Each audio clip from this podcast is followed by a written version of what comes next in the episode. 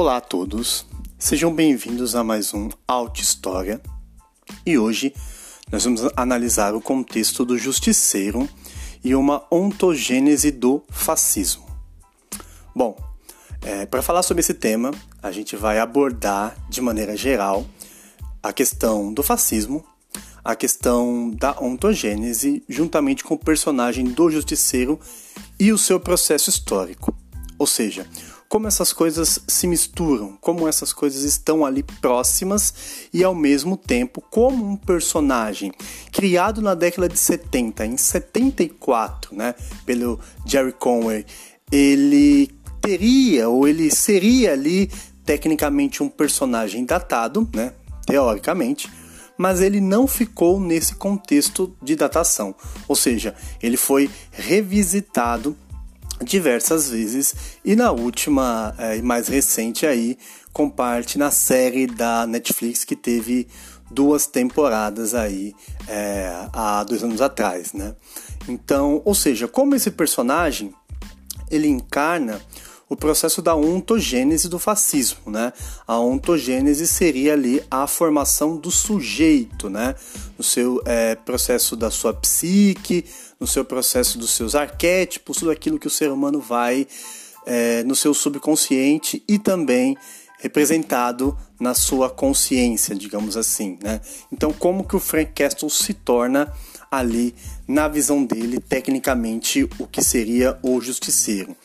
Para falar desse contexto, a gente fala é, da década de 70 nos Estados Unidos e aí de novo num processo histórico, né? Quando você cria um personagem, você está falando do período o qual você está vivendo, né? E isso lá desde as tragédias gregas que tinham seus heróis, né? É, seus deuses e ao longo do tempo na história também, né?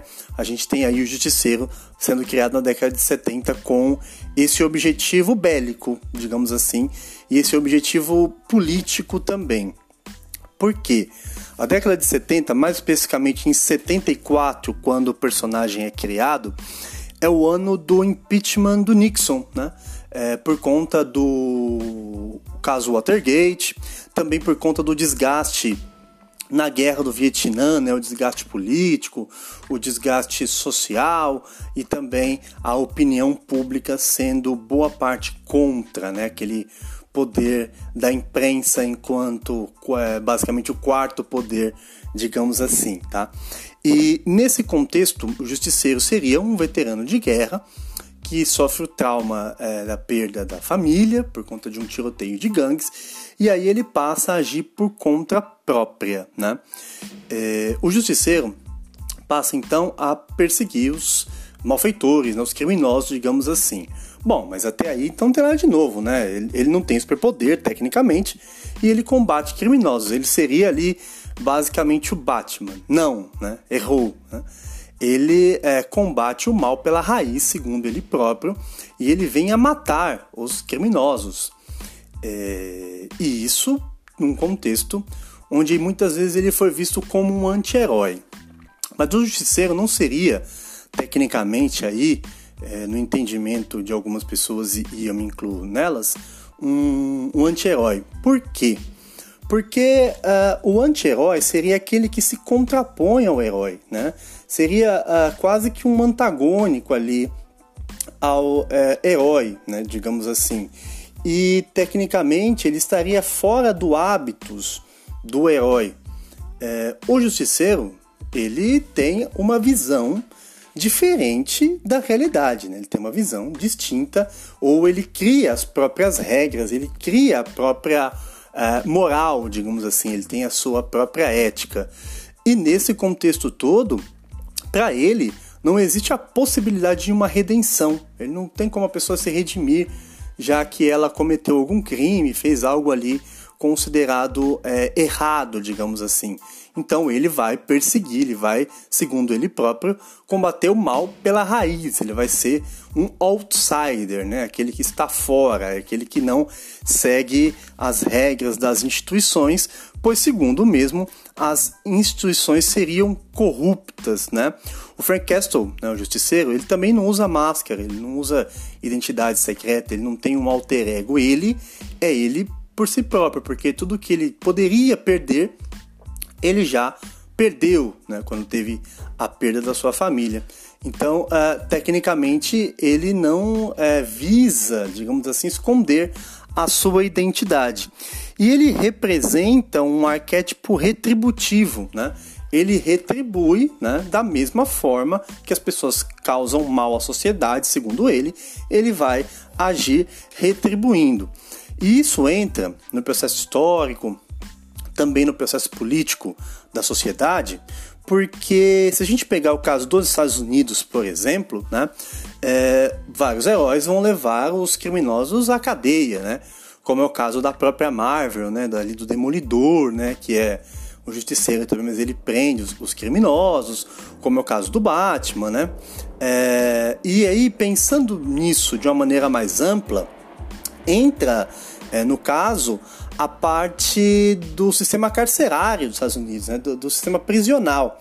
Se a gente pensar no contexto político disso, a gente chega historicamente à 13ª emenda à Constituição eh, estadunidense, que foi ali de 1865 no contexto da Guerra civil, no final da Guerra Civil Americana, que teve a vitória do Norte é, sobre o Sul e o fim da escravidão. E a 13 terceira emenda à Constituição estadunidense vai dizer o seguinte: não haverá nos Estados Unidos ou em qualquer lugar do território, né, é, sujeito à sua jurisdição, nem escravidão, nem trabalho forçado, salvo como punição de um crime. Ou seja, a única forma de você encarcerar, a única forma de você tirar a liberdade seria é, como um processo de punição é, para um criminoso. Os Estados Unidos vai se orgulhar, desde então, da questão do seu sistema prisional, mas aí entra um aspecto muito forte do racismo, né, da xenofobia, da perseguição às minorias, porque você tem uh, o fim da escravidão e, consequentemente, a população liberta, né, os, os negros libertos, eles uh, vão ser tratados da pior maneira possível, né, como em muitos países que você teve também esse processo do fim da escravidão. E vai começar um processo de encarceramento em massa da população é, negra nos Estados Unidos. Se a gente pensar nesse contexto todo, isso é final do, do século XIX e é um processo que vai ter uma continuidade durante o século XX também, né? Tem aquela, a, aquele filme chamado Nascimento de uma Nação, que é de 1915, e ele vai mostrar a, a, figura do negro como sendo aquele que representa uma ameaça à sociedade, aquele que é o bárbaro, aquele que vai corromper o nosso modelo de sociedade, aquele que vai ser violento, aquele que vai ser um, um estuprador em potencial, que é um discurso até que o Trump vai é, utilizar na sua campanha em 2016, né? Então você tem aí duas coisas importantes a serem discutidas, né? A questão do encarceramento em massa da população, sobretudo da população negra, né? E a, esse arquétipo do fascismo presente na figura do justiceiro e também é, no processo, digamos assim, liberal dos Estados Unidos, né? Ultra, mega liberal dos Estados Unidos. Por quê? Os Estados Unidos têm aproximadamente 5% da população mundial. Ao mesmo tempo, eles têm 25% da população prisional do mundo. Né? Então é muita gente encarcerada que ao longo do tempo, ao longo da história, foi aumentando. Numa guerra que era a guerra contra esses bárbaros ali, é, considerados bárbaros que eram a, a, que era a população negra, né, que trazia uma ameaça ao modelo de sociedade é, constituído por eles, né, pelos é, estadunidenses, brancos, branco, liberal, hétero, cristão, essa coisa toda. E, consequentemente, uh, você vai ter no, no século XX um aumento dessa perseguição, né? E aí, sendo declarado de uma outra forma, né? Esse discurso, digamos assim, ele vai ser diluído. De que forma? Porque você não podia mais falar, ah, o negro é estuprador, você não podia mais falar, o negro é violento, né? Ele traz uma ameaça. Então esse discurso foi diluído. Aí passou-se a criticar as instituições sociais, passou-se a criticar a assistência social, passou-se a criticar a, a, criticar a figura do Estado paternalista, né? Termo, termos que a gente escuta até hoje. Né? E esse contexto é que vai é, ser base política dos Estados Unidos a partir da década de 70, com a parte da política do Nixon. Depois é, você vai ter ali o Bush, né, o Bush pai, né, é, o Ronald Reagan, é, figuras políticas que vão aumentar o encarceramento da população negra nessa guerra contra as instituições, nessa guerra contra as drogas, assim, que vai ser uma coisa muito séria nos Estados Unidos durante esse período, e que essa população, é, essa, esse tráfico de drogas, era um mal a ser combatido. Voltando para a questão é, do justiceiro, nós temos coisas importantes aí a, a serem ditas, digamos assim. Né? O Justiceiro, enquanto personagem, ele vai é, motivar muito desse discurso.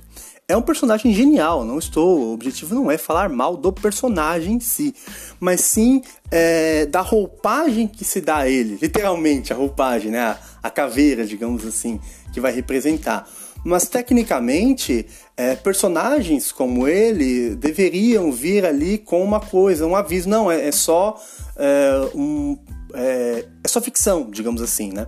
Não tecnicamente que seja tão levado a sério como as pessoas têm esse caráter de levar a sério personagens que tragam todo um processo da violência, por exemplo, né?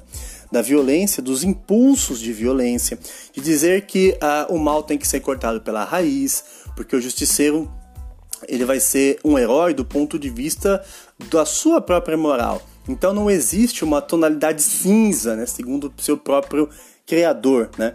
O justiceiro, ele vai ver o mundo de uma maneira binária, digamos assim, né? E aí tem um ponto importante que é é, o justiceiro ele vai trazer à tona o processo das pulsões, né? Tanto a pulsão de vida quanto a pulsão de morte também.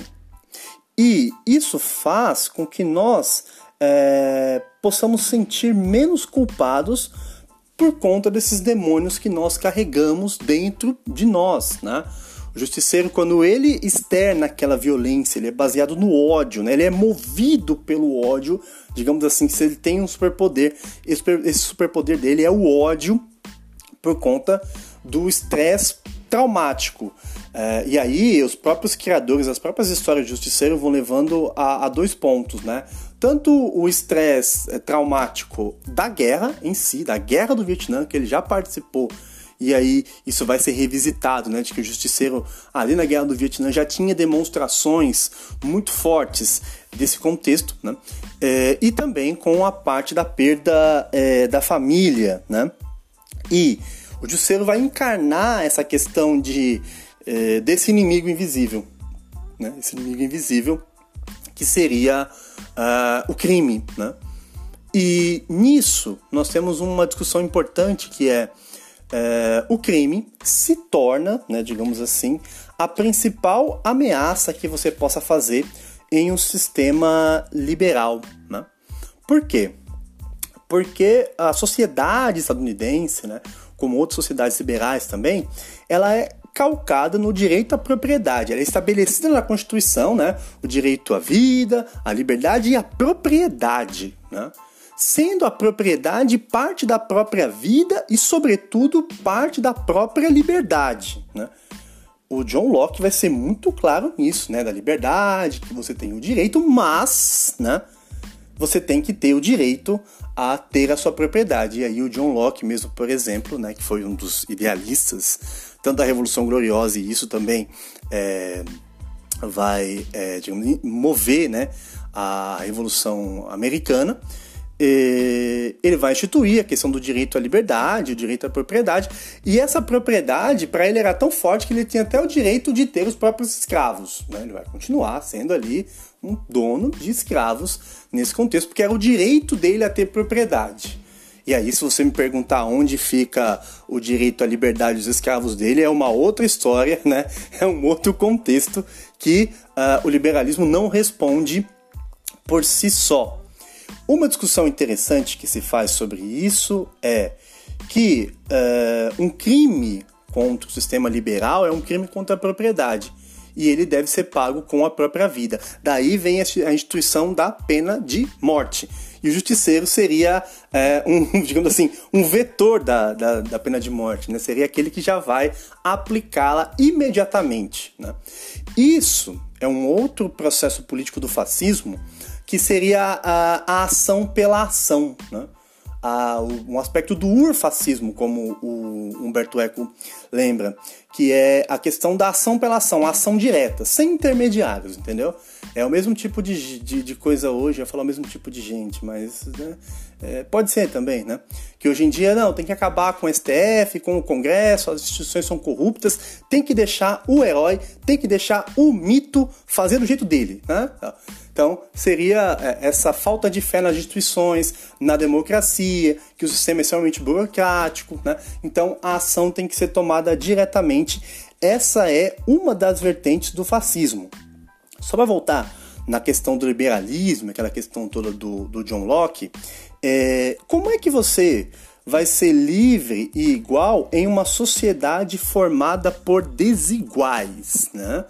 Isso é outro ponto importante. Tipo, a desigualdade já vem de um modo de produção capitalista, já vem da gênese do capitalismo, né? Já vem da gênese do sistema baseado no capital, né? Que veio como consequência, né? Veio posterior ao mercantilismo. Então, quer dizer, a própria gênese do sistema já é desigual. Como é que você vai ser livre e igual em uma sociedade dessa? Perguntaria Marx, né? E a resposta ela vai estar no que a gente tem hoje nesse mundo pós-neoliberal, digamos assim, né? Em que épocas como essa pandemia têm demonstrado a total fragilidade das instituições perante a um sistema que durante anos tentou por acabá-las em viés de favorecer o mercado, né? Voltando é, especificamente na questão do, do justiceiro, né? A gente tem ali o processo de justiça que teoricamente deveria ser cega, né? E essa é, é, é, a grande questão quando o justiceiro enfrenta ou encontra o demolidor, né? Seriam ali personagens meio que antagônicos, né? Ambos talvez queiram, talvez não querem combater criminalidade, mas cada um ao seu modo, né? O, o, o, demolidor agindo de acordo com a justiça, até por ser advogado durante o dia, digamos assim, né? E a simbologia dele ser cego, né? Nessa questão da justiça também, teoricamente, que deveria ser cega, e é, os dois entram em tanto em conflito, né, em combate, e aí quando a história é, é do Demolidor, o Justiceiro surge ali meio como que um vilão, tal, um cara violento, brutal, mas é, tecnicamente fica esse questionamento mesmo, né, é, dessa tendência das pessoas a uh, abordarem a justiça como sendo algo lento, demorado e que não é nada eficaz. Então seria mais prático na visão do justiceiro. Né? E esse contexto todo ele é interessante porque o justiceiro ele vai separar o mundo a partir desse binarismo, né? Os bons dos maus, os aptos e os não aptos. Esse contexto também mostra muito na indústria cultural nos Estados Unidos no que tange ao processo do encarceramento. Porque quando você pega, por exemplo, séries, filmes, tem aquele vilão lá, negro, tem é, o traficante, que 90% das vezes é latino, né? Vamos pegar casos recentes aí, né? De uma das melhores séries já feitas, o, o Breaking Bad, que tinha a família Salamanca toda ali sendo composta por é, traficantes, e a história se passa no Novo México, né? Na parte próxima ali, né? Ao, ao, ao que seria o território latino, e ao mesmo tempo você tem o, o anti-herói ali, o, o Walter White, que transita dos dois lados E aí, é, pegando esse ponto, você tem o outro traficante lá, que é o, o, Gustavo Fring, que é negro, e também já deu a entender ali alguns episódios que ele, além de negro, é, é homossexual. Então, o, o, o, processo de justiça seria, na visão de, do fascismo e na visão do justiceiro, das pessoas que encarnam isso de uma maneira muito séria, e é um processo muito delicado socialmente falando, é você. É, acabar com os impuros, né? Você tecnicamente acabar com os impuros. É um processo de eugenia né? que o fascismo tem na sua própria gênese. E o justiceiro, ele muitas vezes encarna isso como uma questão psíquica daqueles que estão ali admirando, né? daqueles que estão ali pegando o ponto principal da sua fala, que é a violência como um sintoma. Né? A violência como uma resposta psíquica. E é confortável para diversas pessoas que têm essa violência como sintoma, talvez o ser humano tenha, né? É, mas que é, tem ali uma figura que elas possam externar essa violência e, nossa, me sinto representado, né? Afinal de contas, quem nunca se sentiu injustiçado com o mundo, digamos assim, né? E essa formação do eu, segundo o próprio Lacan, né? Ela vai ter a ver com o reconhecer do valor simbólico, que seria um espelho. Então, o justiceiro seria basicamente ali um espelho para todo esse processo da violência, a agressividade, a neurose, né? A neurose do Frank Castle é o ódio. A violência para ele é a única saída. Ele não busca uma redenção. Ele mesmo fala, deixa explícito: eu não sou um herói. Vocês querem um herói? Vocês vão lá atrás do Capitão América, né? Do bom escoteiro. Aquele cara ali é o herói, né? E que é, ele foi tirado desse contexto, né? Digamos assim, mais ligado ao arquétipo fascista, a partir de histórias do, do Capitão América, onde ele, onde ele defendia, onde ele passa a defender minorias, digamos assim, né? Onde ele passa a defender é, pessoas que não estão no contexto é, supremacista, digamos assim. Né?